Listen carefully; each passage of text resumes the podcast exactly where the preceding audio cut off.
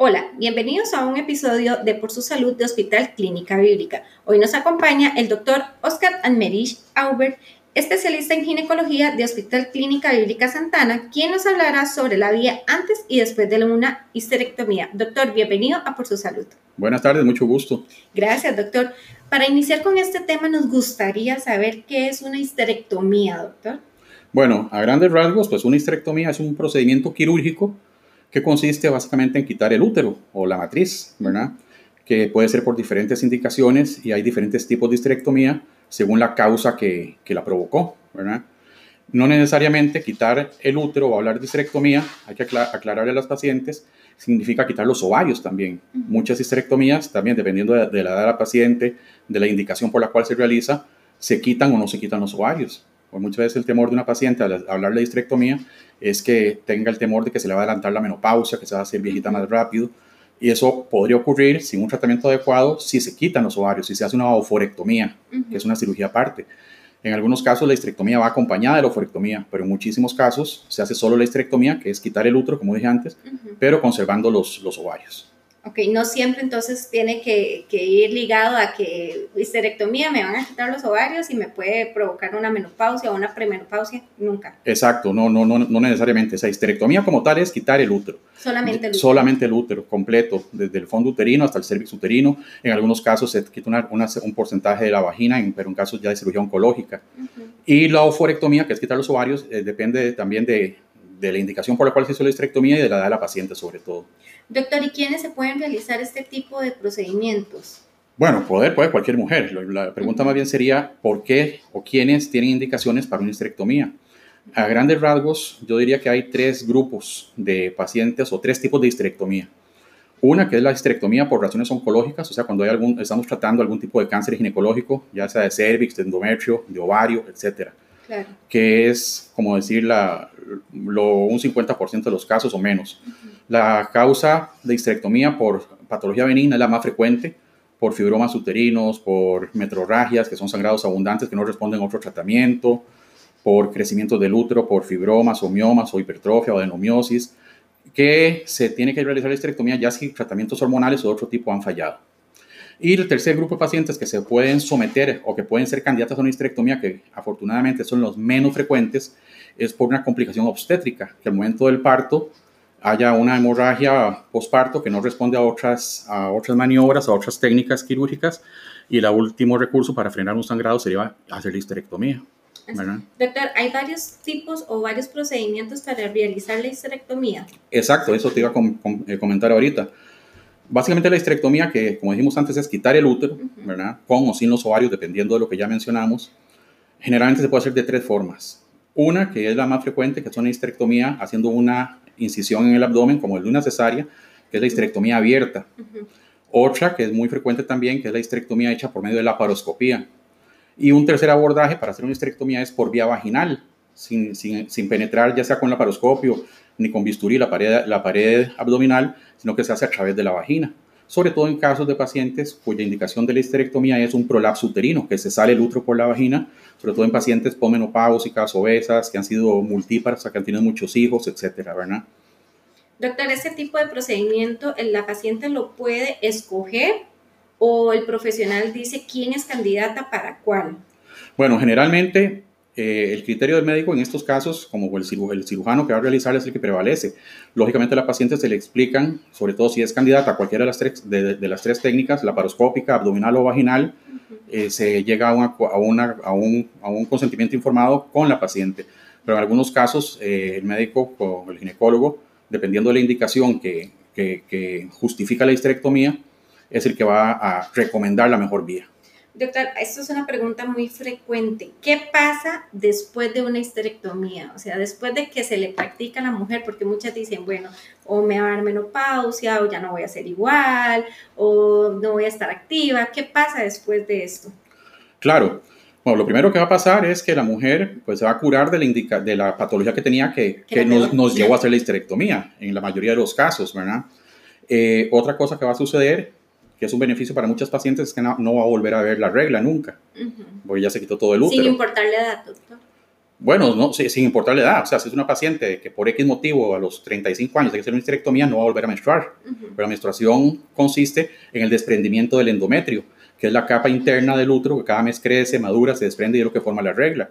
Ya al no tener útero, no tiene endometrio y no va a tener menstruaciones. Claro.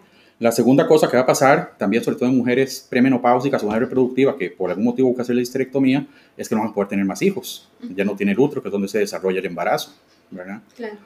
Eh, básicamente eso es lo que va a pasar. Ya tabúes populares como que ya la mujer que se le quite el útero no va a ser eh, apta para actividad sexual, que su vida sexual se va a ver muy afectada. En realidad no es así. En la mayoría de los casos, en la grandísima mayoría de los casos, el hecho de quitar el útero no va a afectar la vida sexual de la paciente. Igual va a poder disfrutar su, su vida eh, íntima con su esposo, etcétera, ¿verdad? Claro. Doctor, ¿y cuánto tiempo después de practicarse este, este, cualquier tipo de estos tres tratamientos que usted nos mencionó anteriormente dura el sangrado? Bueno, lo ideal después de una histerectomía es que no haya ya sangrado, ¿verdad? Después de una cirugía, ya sea la paroscópica, la histerectomía o una histerectomía abierta por vía vaginal, puede haber un manchadito, un sangrado mínimo durante unos días, 5, 6, 7 días. ¿Se considera normal? Es normal, pero es un, un manchado, ¿verdad? Ya un sangrado más que una regla en las primeras horas post no es normal, generalmente produce alguna complicación. Este, ese, ese sangradito, ese manchado por 6, 7 días, es como parte del proceso de cicatrización a nivel de la cúpula vaginal, ¿verdad? ya sea un sangrado más severo que sea externo o que nos den datos clínicos de hipotensión de la paciente, de una anemia severa, eh, signos abdominales de dolor, en las primeras horas, 24 horas postoperatoria, puede hablarnos de un sangrado a nivel interno, que son casos que pueden ocurrir, pero en la grandísima minoría de los casos. O sea, en resumen, después de una histerectomía puede haber un manchadito, un sangrado mínimo 6, 7 días, no más. Cualquier sangrado más que eso o posterior a eso, ya hay que estudiarlo, claro.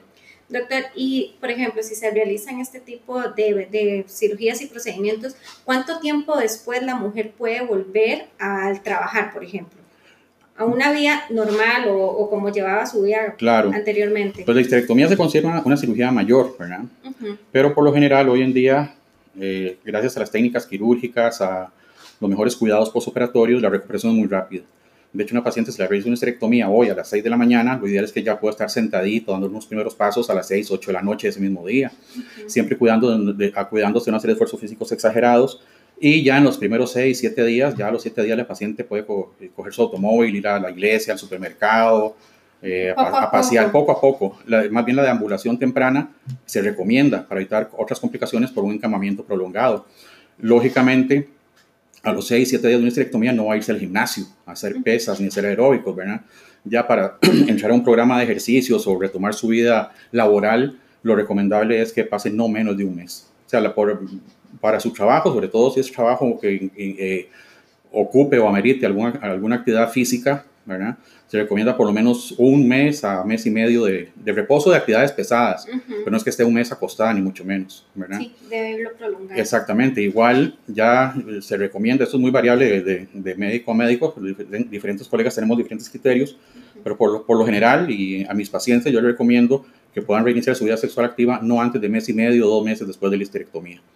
Porque acordate que la histerectomía se quita el útero, ya sea por la paroscopía, por histerectomía abierta o por la vagina. Pero en todos los casos hay que suturar y cerrar la cúpula vaginal. Y como por ser la vagina un lugar húmedo, con secreciones, la cicatrización es más lenta. Es como un cuidado especial que debe tener. Pues de rutina, no es especial, es de rutina en toda histerectomía. Claro. Doctor, después de esta cirugía, este, me imagino que tiene que haber algún tipo de curaciones, bueno, recomendaciones que usted ahorita nos acaba de dar, de no realizar actividad física tan temprano, ir poco a poco. ¿Hay algún tipo de curación especial que se deben de realizar?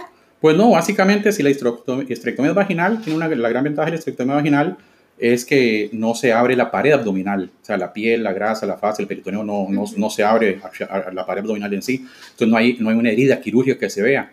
La cicatriz quirúrgica va a ser a nivel, como te dije antes, de la cúpula vaginal, entonces básicamente la higiene personal, la higiene normal de toda, de toda mujer. Ya si la histerectomía es a través del abdomen o por la paroscopía, pues los sitios de incisión, pues sí ocupan el cuidado normal de toda cirugía que se haga, sea una apendicectomía, sea una cirugía por quiste de ovario, es curación con agua y jabón, jabón antibactericida dos o tres veces.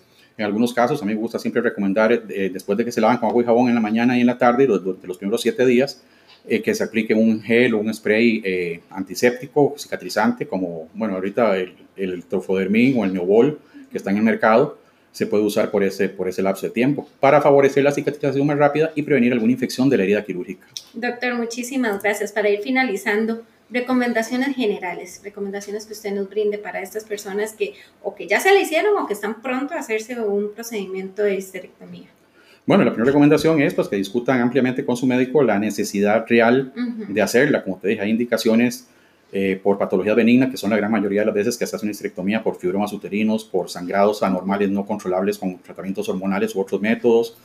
Eh, algunas veces la histerectomía es de emergencia, sobre todo en complicaciones obstétricas, ¿verdad?